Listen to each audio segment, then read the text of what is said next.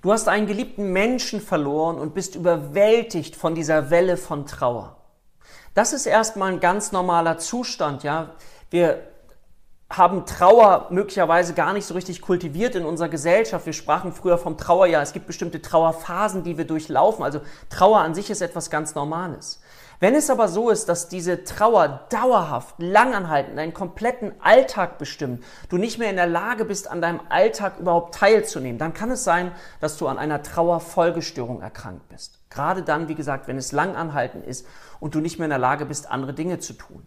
Wichtig dabei ist für dich zu wissen, dass es psychotherapeutische Methoden gibt, die dir wirklich gut helfen können. Gerade eine Studie 2017, The Lancet, hat das wieder bewiesen, dass Menschen sich gut helfen lassen können, wenn sie darunter leiden und das Gefühl haben, sie möchten wieder zurück ins Leben finden, auch wenn dieser Verlust unglaublich schwer für sie ist.